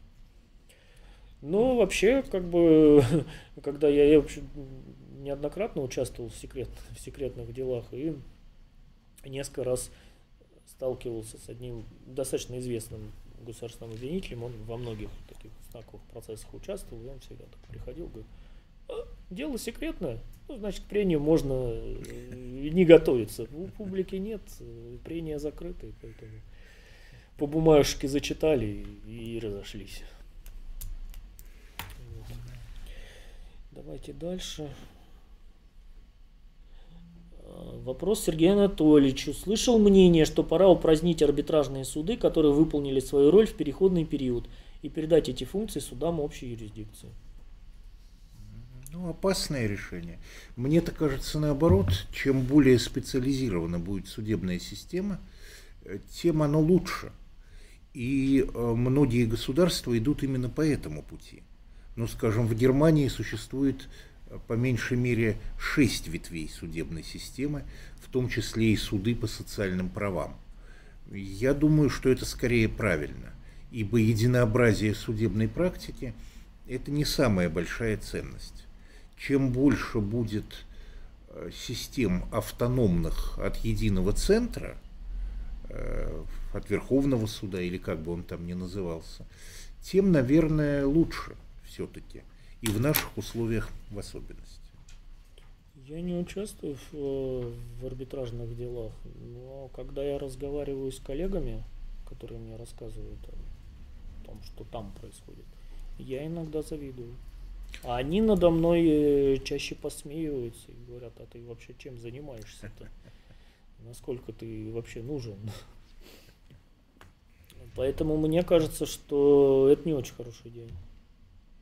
И я знаю, что юристы очень расстраиваются от того, что высший арбитражный суд упразднен. упразднен да. Да. Был застрельщиком очень интересных предложений.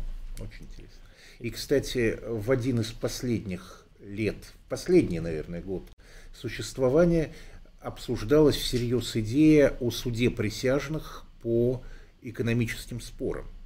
И я имел удовольствие значит, почти получить заказ на разработку соответствующего законопроекта. И сам председатель э, со мной говорил, и э, его заместитель. Мы работали над этим много сейчас э, прекрасных юристов, выходцев из высшего арбитражного да, суда. Безусловно. И, и с ними приятно разговаривать. Они знают, ну, иной уровень правопонимания, да, конечно. Они знают, что такое право. Э, большой вопрос. Да. Какие изменения, по-вашему, нужны в УПК? Ну, такой прям большой совсем вопрос. Ну, видите ли, многие изменения нужны в УПК, и глаза разбегаются от желания что-то исправить. Но надо исправлять так, чтобы не помешать системе нормально функционировать, во-первых, и, во-вторых, изменения должны быть приятными для людей, в том числе для людей работающих, чтобы они видели в этом некий профессиональный интерес, вот как было с судом присяжных. Я бы назвал расширение компетенции суда присяжных, введение института следственных судей как можно более широкого. И, э, что мне кажется важным, это э, преодоление смешения предварительного и формального следствия. У нас следователь соединяет в себе судебные и административные функции. Начальник над ним, который диктует ему процессуальное решение, это административный начальник, руководитель следственного органа А прокурорская власть в этом смысле была ликвидирована, по сути. А сейчас плачут по этому поводу. Так что нам надо все-таки передать следствие формальное, которое создает доказательства, в руки чиновника судебной власти, а следствие предварительное, которое поставляет информацию следственному судье или судебному следователю, в руки полиции там и должно и оставаться. Вот эти э, бюрократические трюки с единством Следственного комитета, боюсь, не дают результата. И особенно надо понимать, что э, тайная полиция своего следствия никому не отдаст. Поэтому надо решать как-то кардинально, чтобы следствие с правом создавать доказательства э, или даже судебные доказательства передавалось именно чиновнику судебной власти и было изъято у администрации. Вот это грандиозное изменение, которое может сильно оздоровить всю эту систему.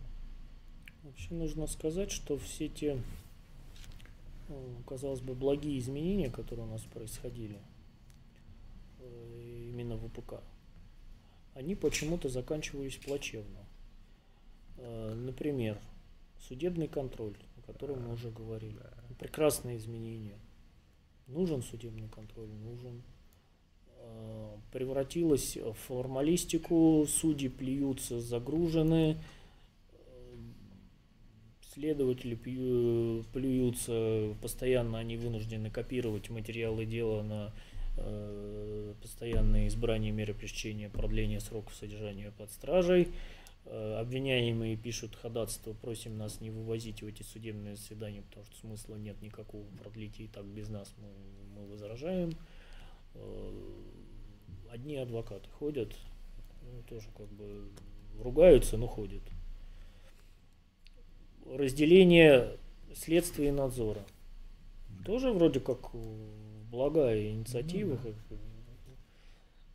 Хотели сделать какое-то разделение значит, э, ветвей. Хотели, чтобы э, следствие стало независимым, с одной стороны. Получили бесконтрольное следствие. Лишили прокуратуру полномочий. И так практически во всем. Постоянное изменение, э, что предпринимателей нельзя заключать под стражу. Постоянно. Но, но ни, ничего не меняется абсолютно. Работает, наверное, только одно, да. Э, изменение подсудности присяжных и полный тотальный запрет на избрание меры пресечения по определенным категориям Угу. То есть вот написано в УПК, что по статье 199 нельзя ни при каких и в исключительных случаях можно только применять меры пресечения в виде заключения под стражу. Не применяют. Не знаю, по э, банкротным составам. Нельзя применять меры пресечения в виде заключения под стражу. Не применяют. Ну, так и надо тогда прописать, что и по мошенничествам ни по каким нельзя применять меры пресечения в виде заключения под стражу. По растратам нельзя применять меры пресечения в виде заключения под стражу. И не будут применять тогда. Вы верите? Другие составы будут придумывать, но Конечно. по этим не будут. Конечно. Или добавлять к этому составу другой состав. А ну, вообще в целом-то у нас э, э, весьма неплохие уголовно-процессуальные, весьма неплохое уголовно-процессуальное законодательство. Хорошие разъяснения пленумов Верховного суда в большинстве своем. Читаешь какое-нибудь разъяснение, связанное с э, рассмотрением судами вопроса о применении меры пресечения. Мой адвокатский взгляд радуется. Э, мне прям хочется э, вместо своего текста письменного выступления в суд представить постановление Пленума Верховного суда номер 41 и больше ничего не говорить. Ну так не читают же, вернее, вернее читают, но почему-то не исполняют. Поэтому вопрос, наверное, регулирования высшей судебной инстанции этой практики. Это я чего посмеиваюсь. Наблюдал я, как адвокат пытался показать судье уголовно-процессуальный кодекс. Он говорит, что это вы взяли? Уголовный. Что это вы нам даете? У нас свой кодекс. Вот так. Э, мы не должны недооценивать мимикрию системы. Очень много фиктивно-демонстративных действий, но фактически вещи устроены несколько по-другому. Мы слишком, как юристы, переоцениваем значение нормирования. Если нормы действительно э, снабжены приводом, который заставляет крутиться шестеренки карательного механизма, то да. А если этого не происходит, тогда нет. Нормы сами по себе, а люди работают сами по себе. Например, на палочке работают, на скорость рассмотрения, да. на то, чтобы начальник брови не нахмурил. А у нас еще, мне кажется, очень много э, сейчас думают о процессуальной стороне вопроса, о формальной, о формально-процессуальной стороне вопроса, о формальном соблюдении прав. Например, э, у вас, э, вам положен защитник, у вас будет защитник. Э, необходимо вам время проконсультировать с защитником, проконсультируйтесь с защитником. Вы заявляете какое-то ходатайство, оно заявлено после консультации с защитником. Еще что-то хотите сказать? Пожалуйста.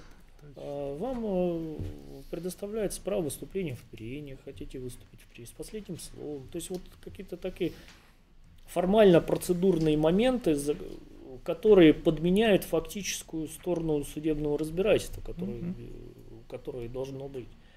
А, я помню прекрасное судебное разбирательство в одном, кстати, из центральных судов в Москве. Мне очень понравилось.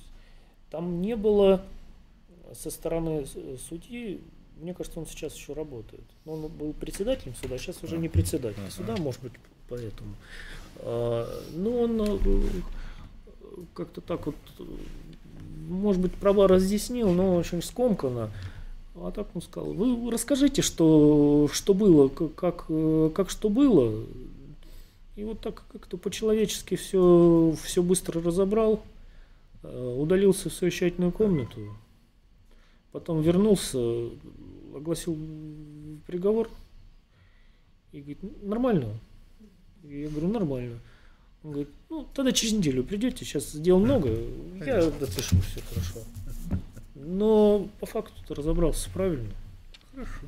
Да. Я и говорю, да. Да, так и, и должно быть.